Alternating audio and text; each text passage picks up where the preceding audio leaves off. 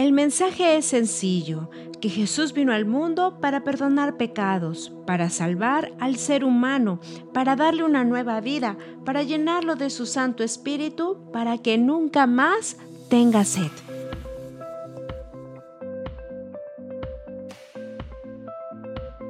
¡Hey! Ya estamos aquí. Hoy miércoles 12 de enero del 2022 con nuestro episodio 87 en este hermoso tiempo para abrir las cuentas de nuestra vida y de nuestro corazón a nuestro papito Dios. Hoy hablaremos sobre agua para vida eterna. Oremos. Maravilloso Padre Celestial, renueva nuestra manera de pensar, enséñanos, guíanos, protégenos. Queremos saber que tú estás obrando. Guíanos, amado Padre, para poder ver la grandeza de tu poder en cada paso que demos, en el nombre poderoso de Jesús, porque tuyo es el reino, tuyo el poder y tuya la gloria por los siglos de los siglos. Amén. La lectura bíblica de hoy está en el libro de Juan capítulo 13 versículos 13 y 14.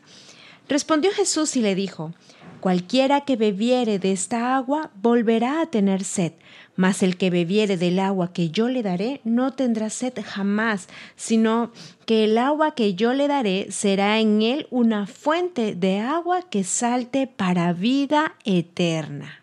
Amén. Y qué genial respuesta de Jesús a la mujer samaritana. El agua que yo le daré, le dijo a la mujer samaritana, será en él una fuente de agua que salte para vida eterna. Y ahí se refería precisamente al Espíritu Santo de Dios.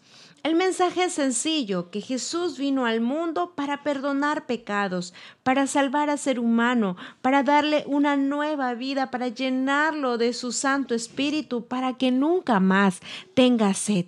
¿Cómo venimos ante Cristo Jesús? La mujer samaritana trataba de ocultar su vida, trataba de que no fuera mostrado su pasado, su realidad. Entonces Jesús le pregunta y le dice, ¿dónde está? A tu esposo.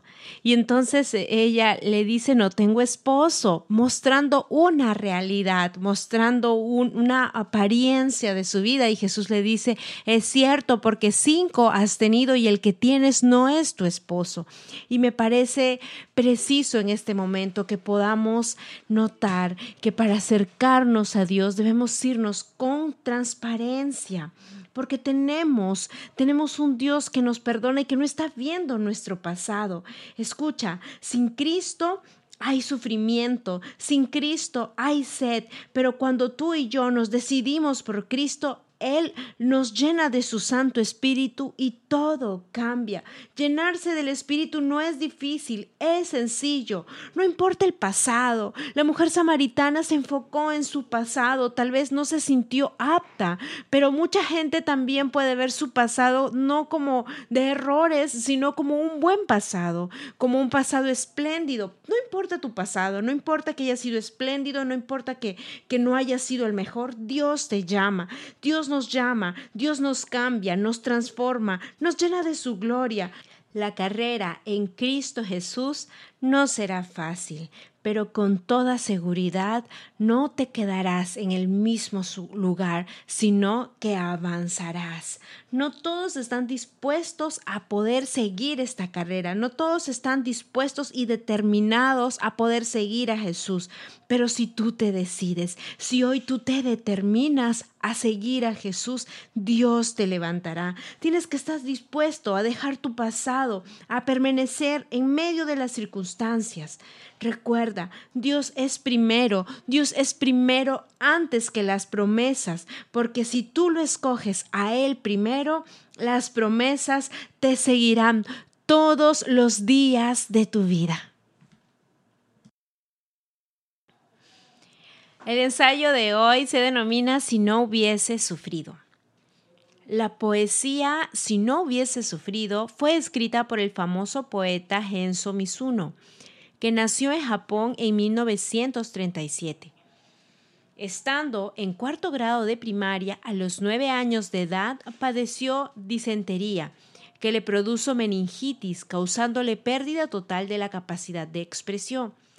Quedó totalmente paralizado e imposibilitado de hablar. Cuando el médico le entregó el terrible diagnóstico que nunca más podría moverse ni hablar, él solamente cerró sus ojos en silencio. Su madre decidió ayudarlo a que al menos pudiera comunicarse. Juntos crearon un medio de comunicación usando el parpadeo de los ojos de Genso, representando 50 sonidos del idioma japonés. A los 12 años empezó a leer la Biblia y al año siguiente recibió a Jesús como su Señor y fue bautizado. Su madre leía el parpadeo de sus ojos y escribía sus poemas llenos de humilde gratitud y gozo en medio de sus luchas y victorias en un cuerpo paralizado. En medio del dolor, Misuno editó poesías como Mi gracia te es suficiente y la gracia de Dios me hace ser yo mismo. Genso Misuno partió a encontrarse con su señor en 1984 a los 47 años de edad.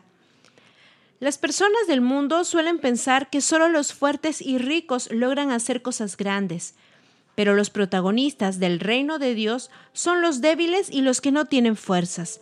El Señor es la fortaleza de los débiles y levanta a los fracasados y necesitados, a los temerosos y desanimados. Nos ayuda a ser un soldado valiente por la providencia y el poder de Dios para cargar la cruz. Recuerde que cuando esté débil, el Señor será su fortaleza. Es parte del ensayo denominado La práctica de volver a Dios, escrita por Kim Heom Jung. Oremos juntos, maravilloso Padre Celestial, en el nombre poderoso de Jesús. Abre nuestros ojos y oídos espirituales. Trae discernimiento a nuestras vidas, que podamos ver, amado Padre, que eres tú quien estás peleando nuestras batallas como un poderoso gigante.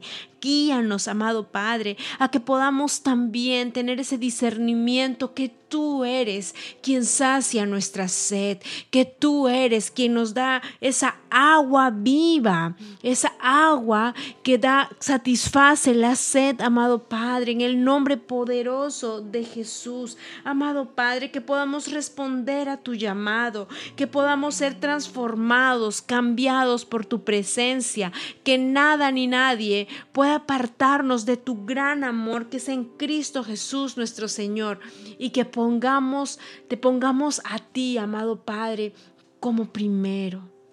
Pídele al Espíritu de Dios en este tiempo que Él te pueda dar el discernimiento de que lo pongas primero a Él, antes que a sus promesas, antes que a sus bendiciones, antes de, de todo aquello de lo que Él pudiera darte. Ponlo a Él primero.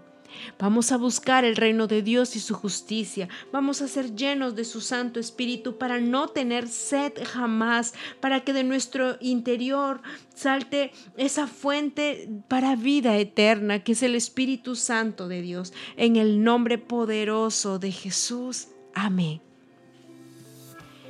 Wow, qué hermoso es saber que Jesús nos llama que Él está cercano, que Él está disponible y que Él no está mirando nuestro pasado, sea cual fuera nuestra experiencia en el pasado, sea que hayamos tenido un excelente pasado como el apóstol Pablo, que tengamos tal vez un, pasado del cual podamos, entre comillas, enorgullecernos o sentirnos que hicimos algo bien, o tal vez que no, que nuestro pasado fue algo de lo cual no quisiéramos mirar porque nos avergüenza, etcétera, sea cual fuere el lugar donde tú te encuentras, Dios no está mirando tu pasado.